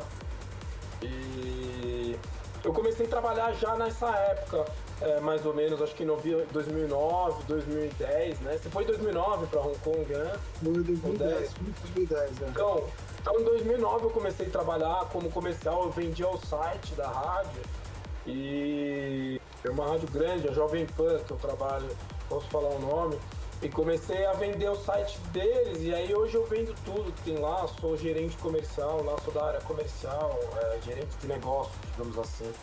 Vendo lá e enfim, aí até hoje eu faço isso, mas é, permaneceu. Mas a gente sempre manteve contato, se falava muito, enfim, direto. E produzia algumas coisas à distância, sei lá. Eu come, produzi aqui, parei de novo. Quando ele voltou, que a gente voltou, mas. Mas, Ficamos aí, né? A cena tava acontecendo devagarzinho, tinha encolhido aqui, mas as pessoas que ficaram fizeram se transformar nesse fenômeno de novo.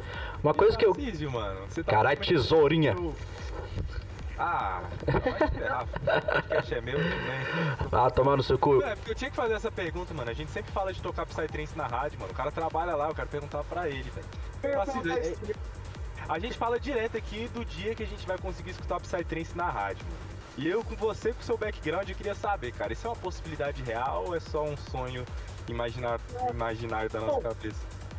Cara, eu acho que pode acontecer e já aconteceu. Na própria Jovem Pan lá atrás, tinha um programa que era Na Balada, que tocava Psytrance. O Yorg, pra quem não conhece o Yorg, o Shiva, ele foi um dos caras que inventou o Psytrance em 90 e poucos, junto com o Eres do Infected.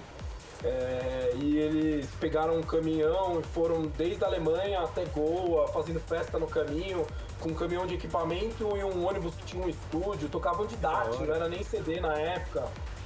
E eles. E ele veio pro Brasil e ele tocou na Jovem Pan. Ele tinha um live que era ele junto com o Eris do Infect, se chamava Shiva Shidapo. O Eris tinha 14 anos só na época, era pianista, ele já produzia Psy, Goa Trance na época, né? Não existia o Psy. E eles se conheceram em Goa e fizeram esse live, Shiba Shidapo. E ele veio pro Brasil, ele tocou acho que 30 horas seguidas em Trancoso numa festa. Tá 30 porra! horas direto. E a hora que a galera sentava, ele virava uma música e todo mundo levantava. E aí ele veio tocar em São Paulo e ele teve lá na Jovem Pan, fez uma entrevista e ele me deu um CD original do Shiva Shidapo na época. Depois de um acidente o CD se quebrou, foi atropelado por um carro o CD. Me...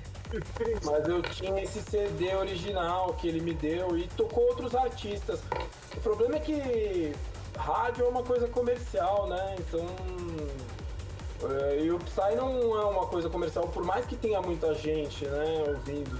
Mas hoje em dia tem, tem podcast, tem internet, você não precisa do rádio pra ouvir Psy, né?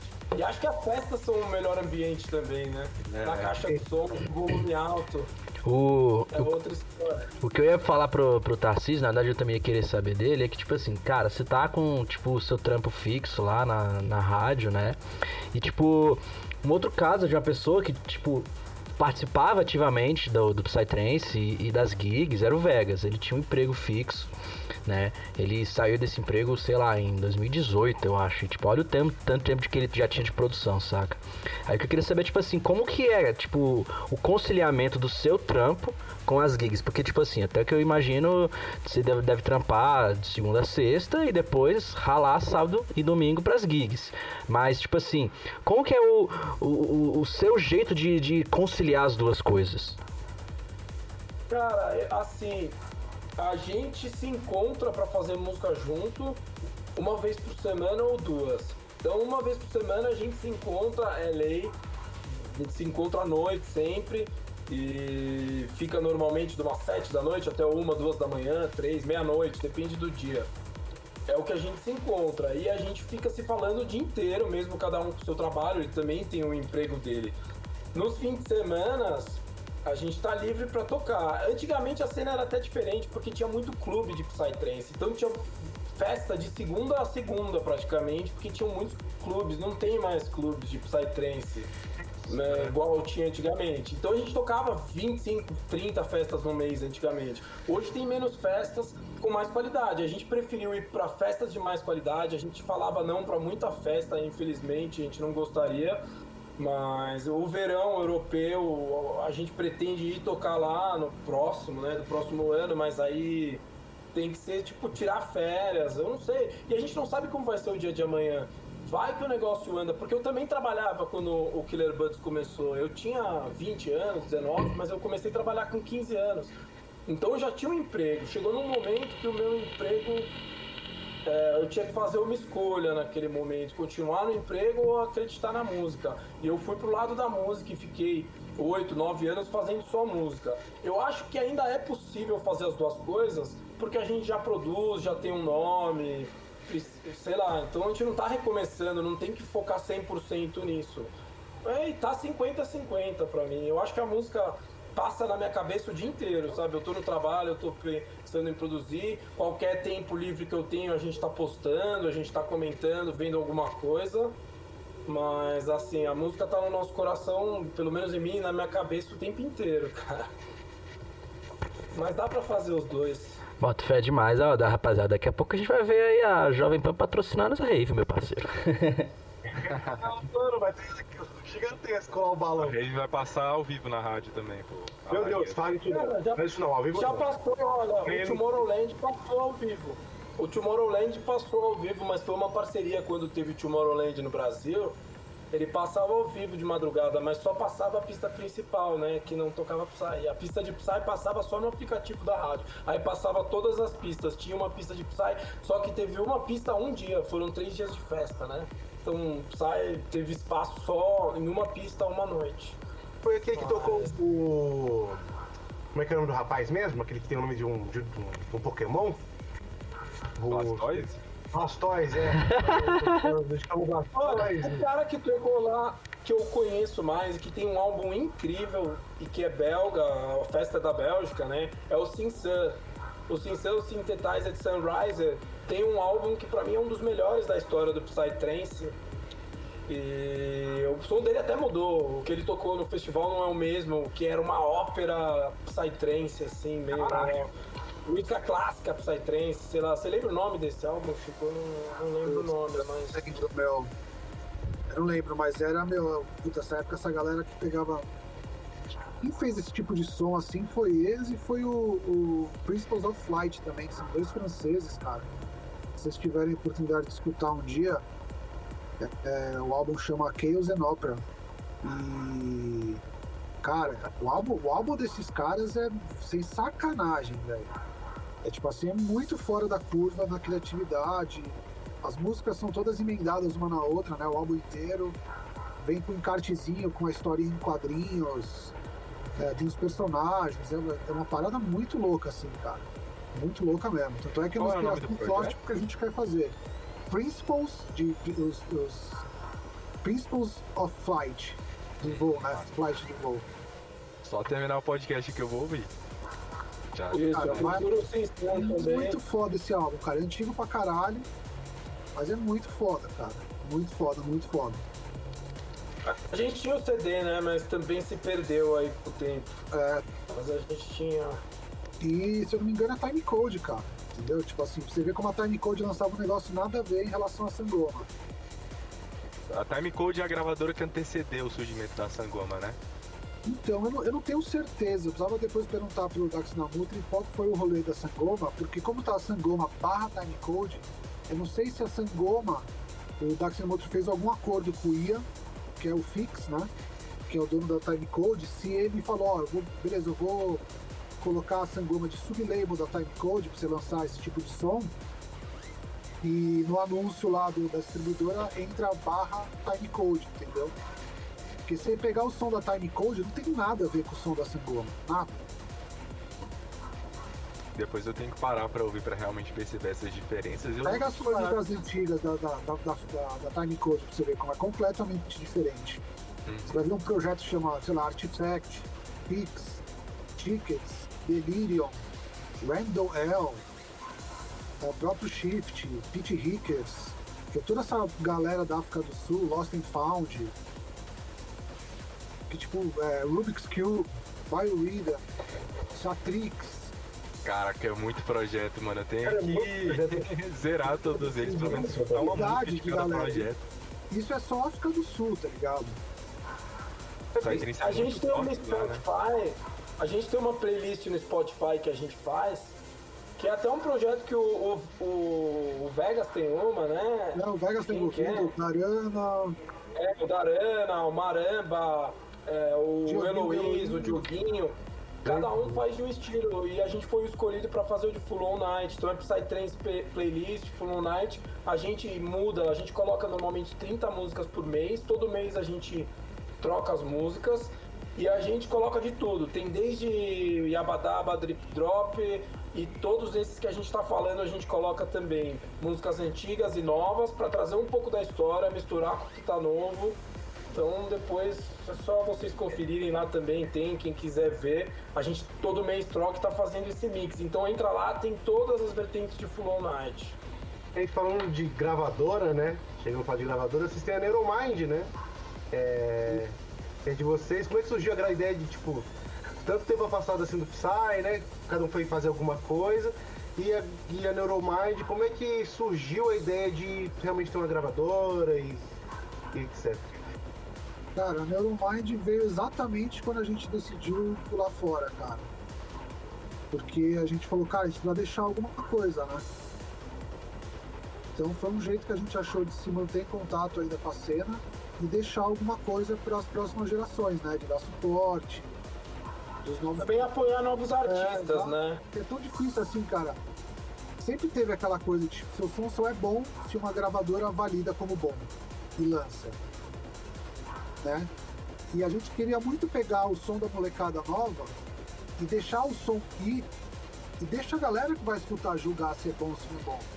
Porque a nossa história foi muito assim, sabe? Tipo, a gente começou a lançar e a gente começou a entender que a gente estava tendo público em outros países, em outros lugares que a gente nem imaginava tá ligado? Então eu sou muito dessa opinião, que tipo, cara, tem um moleque novo, lança o som dele.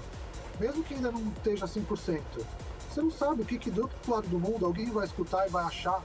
Isso pode trazer alguma coisa muito positiva, tá ligado? Pro projeto em si, pra cena. Então assim, cara, foi um meio que a gente tentou de achar de tipo, de dar suporte para as novas gerações, e ó, escutar o som, dar dicas de produção, ó, melhora nisso, faz isso, e lançar o som dos caras, entendeu? Colocar eles em contato com o mundo. Nasceu mais ou menos disso, cara, de a gente realmente, tipo, deixar alguma coisa para as próximas gerações e, e ajudar, que foi o que a gente não teve no começo. Faz, no nosso, pelo menos no nosso ponto de vista, faz uma bela diferença, tá ligado? O seu, tipo, vou continuar porque tá dando certo, é, a música eu tô lançando, pô, um cara de, da série veio falar comigo, quer fechar uma gig, sabe? Por conta de uma coisa que é vista como pequena, mas tem muita gravadora que segrega o cara, porque a música ainda não tá 100%, e os caras não querem acreditar no sonho do moleque, entendeu? É, acaba Ah, minando se for o lançar aqui artista, 100%. Se for pra lançar aqui em 100%, sabe? Tipo, por exemplo, a história que o Tarcísio falou do, do York. O York criou a Chile Space Technology. Não sei se vocês conhecem essa gravadora. Lançou o Infected.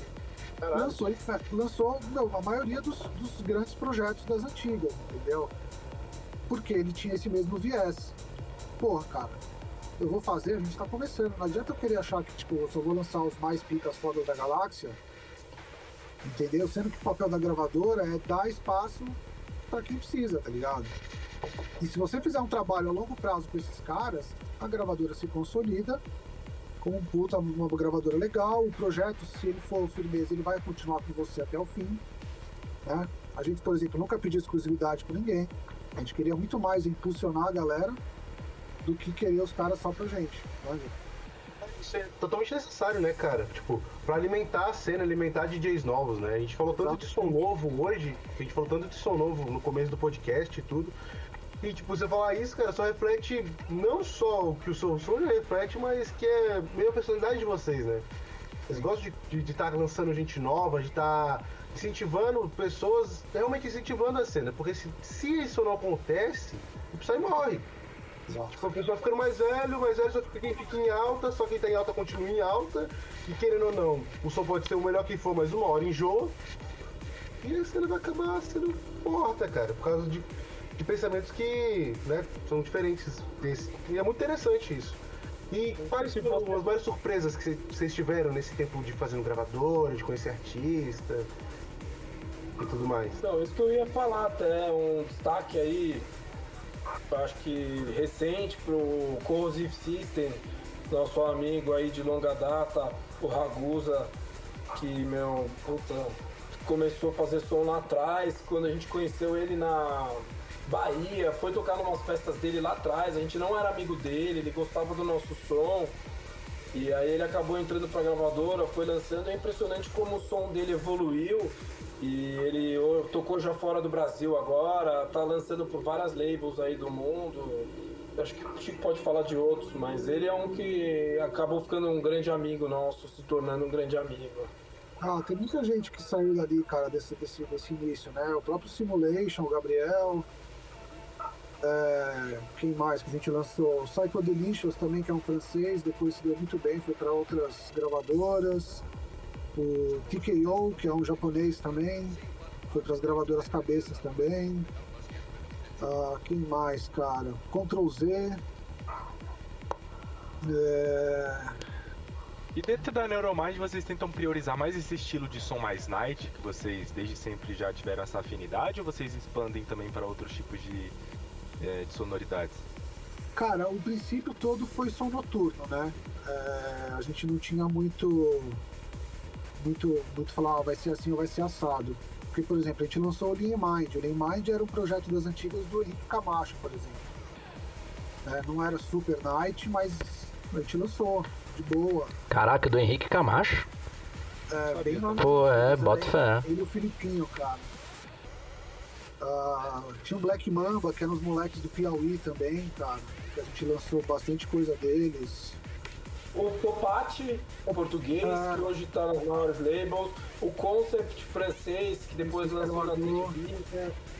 É, o Alter Signal a gente lançou, Sim, né? é israelense. israelense.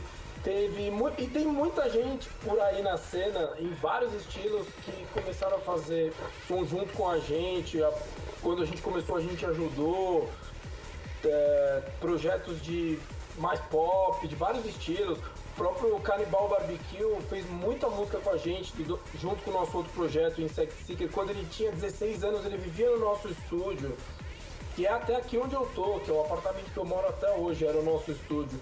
E ele vivia aqui todo dia. Tem o, o Pedrão, que é o Golomp, né? Golomp, sei lá como é que fala, o lado do Pedrão. O irmão dele, o Dioguinho, tava sempre com a gente, o Eloís, é, o ActSense, o Charré, o próprio Roca do Audio X, eu conheci ele com 16 anos, sabe? Caraca, É, antes do Psytrance. Hoje em dia é absurdo, né? E, sabe, são amigos nossos. É, Leandrinho e Thiago do Demonis, o Clube é, do o Raio, Demonis, porra, Cosmonet. o Ayo. O Ayo, esque, esqueceu do Júnior. O Ayo vivia no nosso primeiro estúdio. Caraca, boto fé. Primeiro no primeiro de todos, é. Imagina toda essa galera tinha 15 reunida no estúdio, mano. Foda. Eu Eu no nosso com os que saía, mano. É, tudo, Cosmonet também. Cosmoné, Eu tinha muita bolha, gente, conheço cara. desde os 12 anos o Cosmoné. Ele não gosta que chame ele de bolha. Se ele vê eu chamando ele de bolha, ele fica bravo. É Léo. o apelido dele na infância era bolha.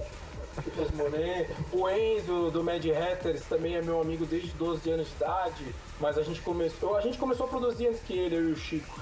Mas ele começou o Killer Buds com a gente, né? Killer Buds começou eu, o Chico e o Enzo. Depois o Enzo saiu. Quando a gente lançou o primeiro álbum, ele preferiu seguir outros caminhos, fazer um outro tipo de música dentro do Psy. E esses são alguns nomes, né, Chico? Tem vários aí que eu não tô lembrando, mas que. A gente sempre foi muito. é, a gente sempre teve muito essa, essa posição colaborativa, sabe, com a cena, cara. Primeira vez que a gente foi pra Europa, a gente voltou assim, que nem o Tarcísio falou, não tinha muito, muito recurso, né? Gente voltou com HD recheado, passou pra todo mundo. Não, pega aí, cola aí, fui pegar os samples novos, plugins novos, papapá. Então, assim, a gente sempre acreditou muito nesse lance de, de, de, é, dividir pra conquistar, manja. Tipo, vamos compartilhar com todo mundo, porque se todo mundo ganha, a cena ganha e automaticamente a gente ganha, tá? O que é muito louco, né, cara? Porque, tipo assim, é, você, querendo ou não, vocês não são só os pais do Fulon, assim, no Brasil, né? Vocês são praticamente os pais do noturno no Brasil, porque boa parte do nome que vocês falaram aí, né? Hoje em dia são simplesmente os cabeças, os caras que lideram o movimento da música noturna no Brasil inteiro. Então, tipo, é realmente impressionante, cara. O tanto de gente que vocês Pô, levador, vocês são basicamente pais noturnos no Brasil, então é muito louco, cara. É, tipo Ah, assim, gente, eles era eram, eram amigo amigos, né, cara? né? Todo mundo era amigo nosso, então assim, todo mundo chegou onde chegou por mérito dos caras, tá ligado? A gente só Não, tava sim, ali junto, fazendo rolê junto com os caras, incentivando, vamos lá, vamos dividir aqui e tal. Quando precisava de ajuda, a gente tentava se ajudar sempre da melhor maneira. Irado, cara. É isso aí pra gente de ver a galera nessa pegada hoje. É também um dos motivos da gente voltar com tanta vontade, assim, sabe? Tipo, de ver nossos brothers, todo mundo bem, todo mundo, meu, consolidado, tá ligado? Um da cena, né? Sim. Sim. E o que eu acho, o que eu acho legal é que tipo assim, não tinha aquele espírito de rivalidade, tá ligado? De tipo assim, cara, eu vou guardar o ouro só pra mim e assim, vocês que se fodam pra conseguir o som de vocês, tá ligado? E isso é tipo, cara, isso é cabuloso a essência do Psytrance, né, velho? Tipo assim, a gente dividir nossos conhecimentos, a gente dividir experiências, momentos, samples, por que não, tá ligado? Vamos tipo todo mundo crescer junto, tá ligado? Não é tipo assim, ó, vocês ficam aí na de vocês, eu vou fazer o meu, tá ligado? Mas ó, tamo junto aí, mas é cada um no seu canto. Não, velho, é tipo todo mundo se ajudando, todo mundo querendo que todo mundo esteja lá em cima. Oh, isso é muito foda e até traçando um paralelo para hoje em dia, eu vejo que existem, digamos que movimentos hoje em dia de produtores que é exatamente isso. Eu posso citar dois que para mim são os, ma os maiores grupos assim de produção de Psytrance no Brasil hoje, que é o Transcendência, né, que é guiado ali pelo Amorfo, né, que ele tem é um canal no YouTube onde ele quase todo dia posta algum tutorial sobre produção juntamente com a galera que tá começando. Eu mesmo já assisti muita coisa. Eu tô no grupo do, do WhatsApp, a galera sempre trocando ideias, sempre trocando feedback. Tem o grupo aqui também, ó, em Psy We Trust, tá ligado? Que tá o, o Chicão lá também. É, É, o- isso é a gente que criou, cara. Foram vocês? Né? Pra Usei, deixar cara. Caralho, boto fé! O Enzo do Mad Hatters, a Marina Ribeiro do. que também toca os Nights. Sim, a gente conhece, a gente gravou com ela, inclusive. Sim. A gente juntou a galera toda e falou, bora fazer essa sala aí pra falar de trance, falar da história. Caralho, que pica, velho. Porque, tipo, eu tava, eu tava mexendo hoje, porque eu, eu tava com o seu número salvo, né? Mas, tipo assim, eu não entro muito no, no, no, no- grupo, em grupos, na verdade, porque, tipo assim, eu trabalho pra caralho, aí eu quase não tenho tempo. Mas eu tava mexendo assim hoje no grupo lá, eu vi lá o Marcelo, eu, ué, pera aí, Marcelo tá aqui, como assim? Aí eu, porra, caralho, bota feito, eu estou falando com o criador do grupo, velho. Caralho, bicho. Um dos, né? Um dos criadores. É, só mudando um pouco de assunto, é, só do Insect Seekers, né, que vocês tocavam Dark antes, tem algum plano pra voltar a tocar alguma coisa de Dark Psy? E querendo, é, tipo, é um estilo que é meio xodó, tá ligado? E eu gostaria muito de saber se tem. A gente tem. A gente tem sim o Insect Seeker, a gente lançou umas 10 músicas, ah, acho que o ano passado. A gente lançou até mais do Insect Seeker do que o Killer Buds o ano passado. E o Chico tem um, um projeto bem legal de high-tech também novo dele aí. Inclusive a última track ficou lá, a terceira mais vendida, né, Chico? Foi? O top 3 do É o Beatport. Digital Burst e ele fez umas músicas junto com o Enzo, que fez o Savage.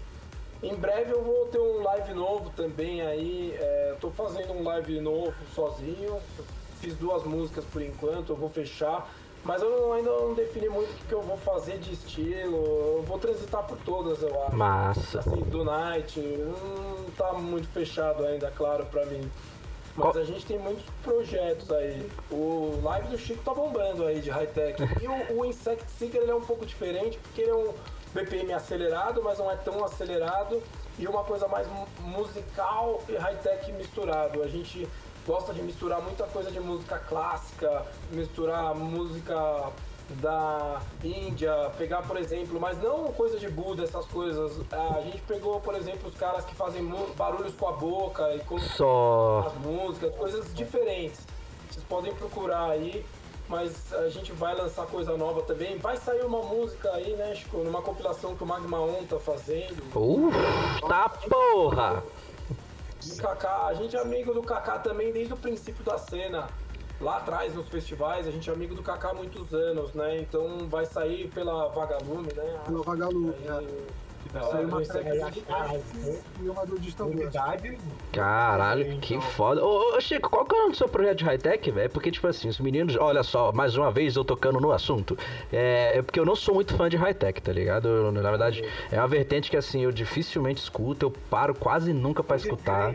É, eu sou um descrente, mas assim, eu sou louco, louco pra mudar minha opinião. Tipo, a, a minha vontade já existe, só falta, tipo, encontrar um som que eu me identifique. Aí eu, eu queria, eu queria anotar aqui, eu tô, estou com a canetinha em mão aqui. Qual é o nome do seu projeto e a música que você falou que ficou em terceiro lugar do Beatport?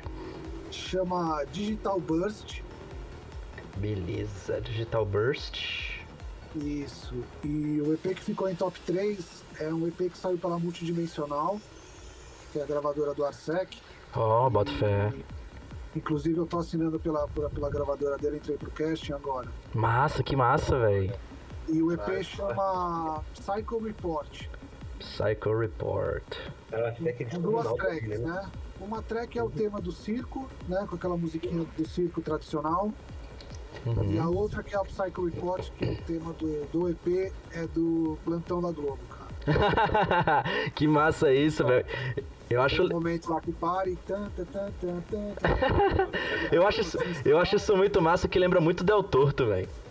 Eu ia falar disso agora, É, do- então, rolê meio meme, né? Eu também gosto bastante, cara. Inclusive as músicas novas todas, elas estão com temas assim acentuadaços, tá ligado? Tentando fazer umas sátiras assim, pra não ficar só focado no, no noise. no-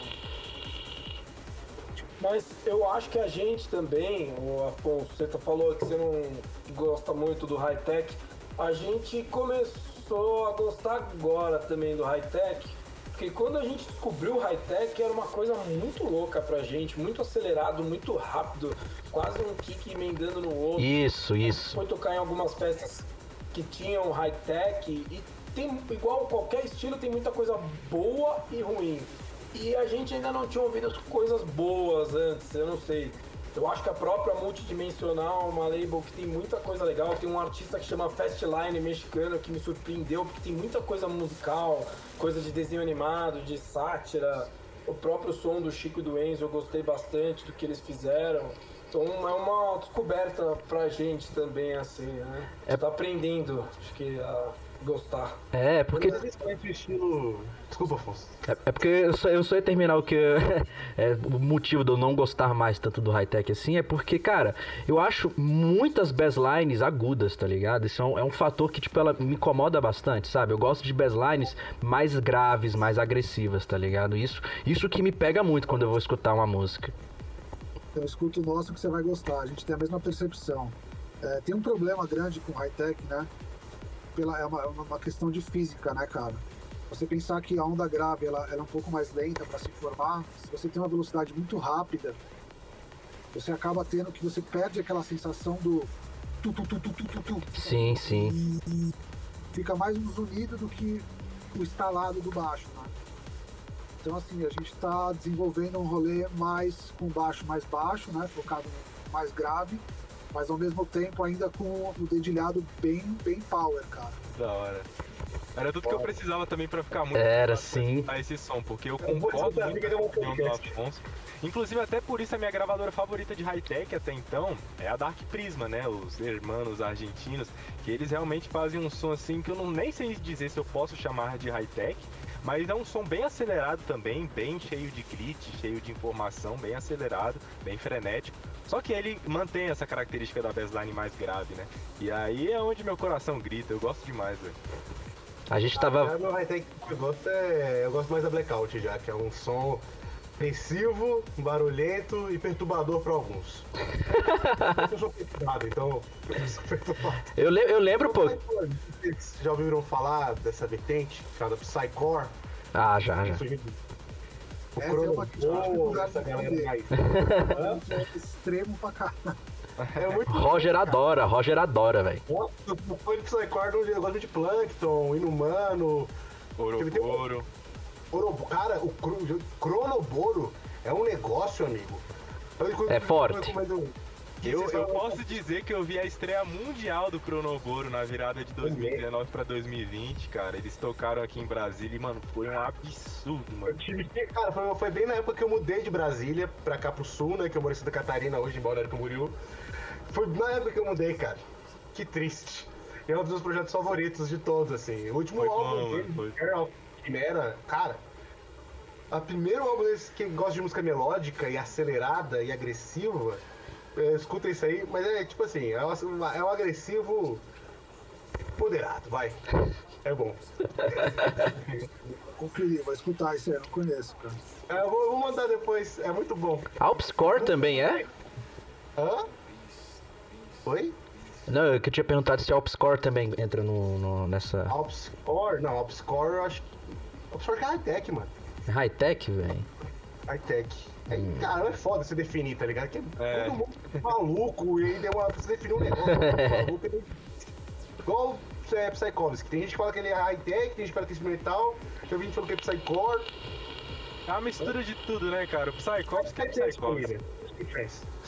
É Psytrance. Vamos começar pra, como o Afonso diz, né? A melhor parte do podcast, que são as indicações. As indicações de música. Essa, é- na verdade, é- essa essa é a parte que o pessoal cobra a gente, né, Roger? Eles cobram a gente, mano. Eles cobram a gente toda vez. Ah, músicas, eu não entendo por quê, porque meu gosto musical é bem bizarro. Mas é isso, família. É, vamos pra parte agora das indicações de música. Agora eu queria começar primeiramente com o meu querido amigo Afonso Santos, né? É, é que pera aí é que pra hoje? Cara, você, você me pegou no pulo agora, cara. Porque que nem eu, eu tinha falado, né? Eu, eu, eu tava sem, sem escutar muito, é, muito, muito Psytrance esses tempos aí pra trás, né? Que eu tava, tipo, puta enjoadão, né? De, de Psytrance e tal. Mas eu ainda tenho uma indicação de Psytrance pra galera, né? Essa é uma indicação que veio, assim, é, do Thales pra mim, né? Mas foi uma, uma- a indicação que ela mudou meu coração, cara. Ela, ela, ela veio tipo assim, porra, não gosto pra, tipo, gosto pra caralho, entendeu? É esse o nível. Que é a música do Ingrained Instincts com Jump Street. Que é do último álbum do Ingredient Distincts, né? Que é Exponential Mindset. Cara, que sonzão, meu Deus do céu, velho. Essa é uma música, velho, que tipo, porra, a baseline é gruvadona, ela tá cheia de glitch, ela é muito boa, tá ligado? Então, assim, fica com essa indicação aqui pra vocês, rapaziada, que essa música, ela é sensacional. Seu Nelson, né, meu querido? Então vamos aqui pro, pro, pro, pro rapaz aqui, que é mais solto do que arroz, piadas boas, é comigo mesmo. Ah, meu Deus, humor. Salve, salve. Aproveitando essa deixa aí do Afonso, ele tava falando da putaria psicodélica, que é assim que a gente gosta de chamar o som da Luna Moon, né, cara? É, não necessariamente da Luna Moon, mas é um artista que faz um som muito nessa pegada, dessa freneticidade desse estilo de som, que é sempre um timbre que te engole de um lado e vem outro barulhinho piu-piu-piu, é aquela guerra espacial misturado com parece que você tá mergulhando num oceano cheio de bicho estranho. Muito bom, é o artista chamado Siloca, que é um artista que faz esse estilo de som, que nem eu havia dito, e que ele não é muito conhecido. Não sei porquê. Eu acho que ele é um artista novo, inclusive ele lançou recentemente um EP com alguns outros artistas que eu gosto bastante, como o Rugrats, o, projeto Rugrats, por exemplo, até mesmo o projeto Radical Moods, são outros projetos da Luna Moon. E cara, um, um, som muito bom, muito frenético. A, a, clássica putaria psicodélica que vocês já estão cansados de escutar eu indicando aqui no Boteco. Se você gosta desse estilo de som, vai lá escutar, com certeza você vai se amarrar nesse artista. Siloca é igual Sidoca, só que é Siloca. É isso aí. Ah, não é trap, né? não, Crente, é quase. É quase, é a mesma putaria. É, agora, então, a pergunta. Se uma música é uma putaria psicodélica, um álbum é uma orgia psicodélica, fica a reflexão. então, Marcelo, eu vou aqui para, também para os nossos convidados. Marcelo, por favor, meu querido, você com toda a sua experiência, toda essa sua vivência de Psytrance, indica uma track braba aí para nossos ouvintes. Cara, puta que pariu. É foda, meu. Tem muita track boa, bicho. Eu acho que assim, do, do, que eu tenho escutado ultimamente, acho que eu vou indicar um álbum inteiro, cara. É isso. É um negócio que eu escutei, eu escutei com o Tarcísio esses tempos aí. Então eu vou, não, deixa ele indicar esse. Deixa ele indicar esse. Jogou a bola pro Marcelo. É que eu acredito que ele vai nesse. Eu ia indicar uma track desse álbum. Então beleza, Tá. fica nesse, fica nele. Eu vou lançar outra aqui, cara. Cara, é uma track que eu gosto muito. Deixa eu ver o nome certinho da música. É... Isso mesmo. Cara, tem um projeto da África do Sul que chama Biorhythm. E a música chama Unholy. O nome é interessante. Bioreason Unholy. Hum, É, cara. Tem, uma, tem um, um solo de piano no meio, caraca. pegada de um drop assim que é, velho, sinistro. Caralho, eu vou escutar isso aí, cara. Adoro Quero ouvir. com melodia. Sim. Cara, cara, escuta essa track, cara. É muito boa, velho. Escutarei. E tu, Tarcísio, me fala aqui, com toda a sua experiência e vivência do Psytrance. O- a música que eu vou indicar e o álbum é o álbum novo do Penta.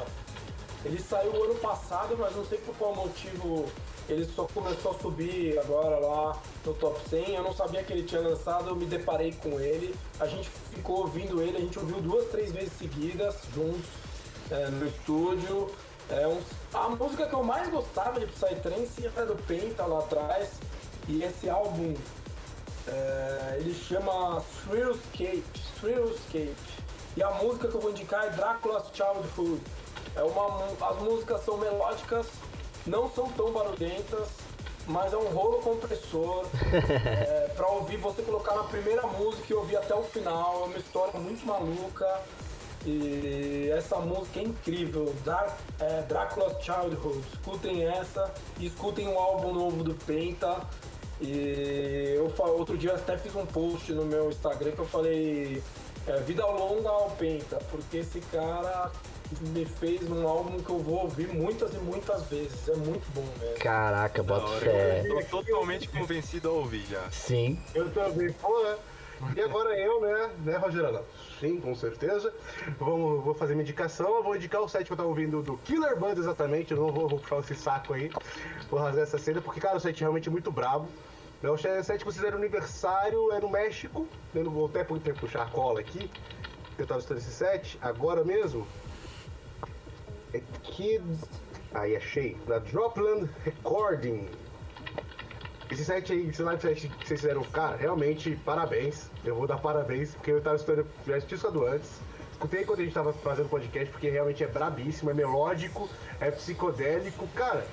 E é muito louco que o set todo conta uma história muito foda. Então, família, se vocês puderem ir lá, vou escutar esse set, vou escutar todas as indicações, que aqui só teve indicação braba, eu confio nos meus casters e nos meus convidados.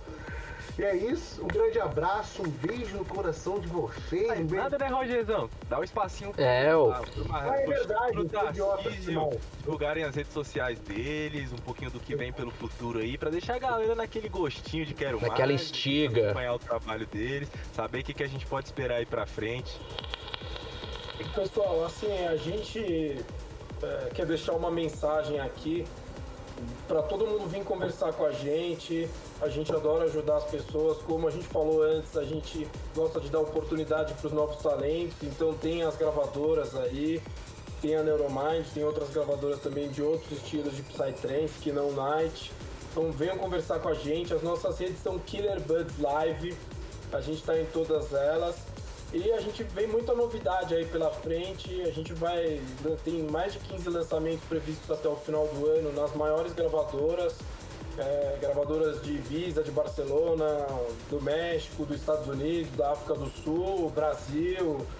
E temos um projeto audacioso aí de um live de 20 anos, de um disco, que o Chico pode falar mais um pouquinho aí disso. Quer falar você, Chico? Pode ser. É, a gente vai fazer um álbum comemorativo de 20 anos, né?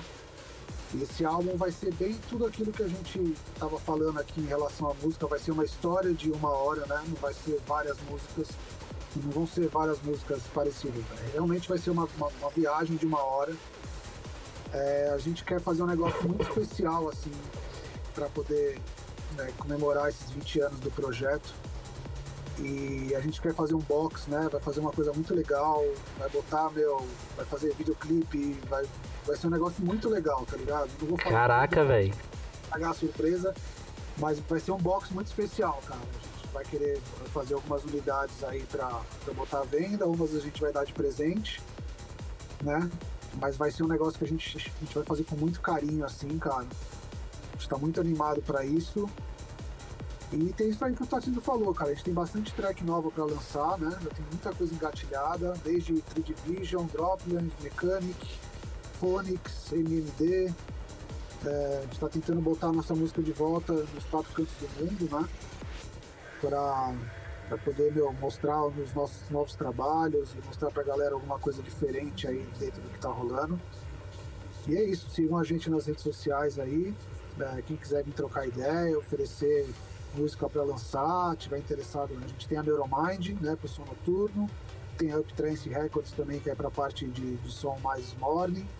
Ah, tem agora uma gravadora nova que a gente montou, que é a No Beef, que é a No Beef Massage, que é exatamente sem massagem, só sonzeira pancadaria.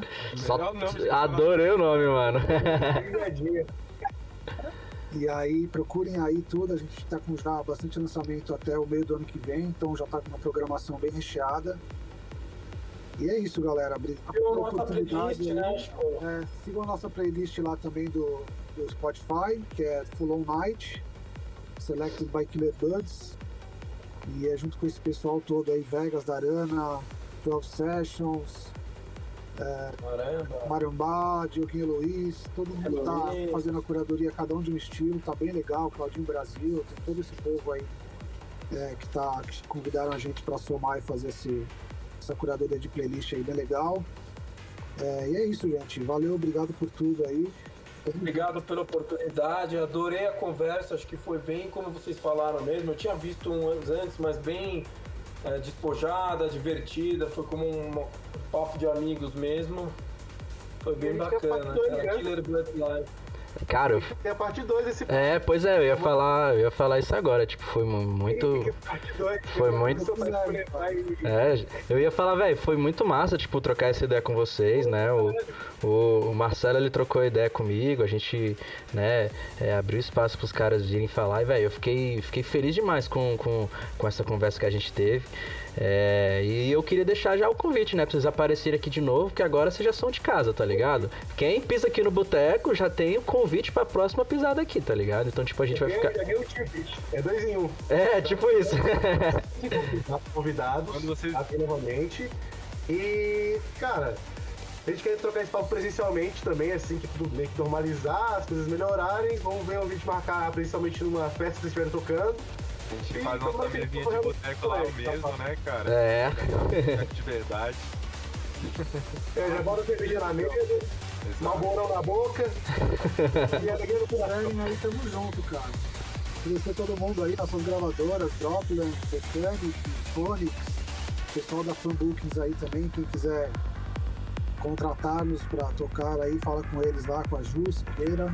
Só falar com o pessoal da Fanbookings que é nóis. E valeu aí, obrigado. Quando vocês quiserem, tamo junto. É isso aí, rapaziada. E agradecer a você que acompanhou a gente até aqui, te desejar uma ótima semana. Escute muito Psytrance, valeu, um beijo.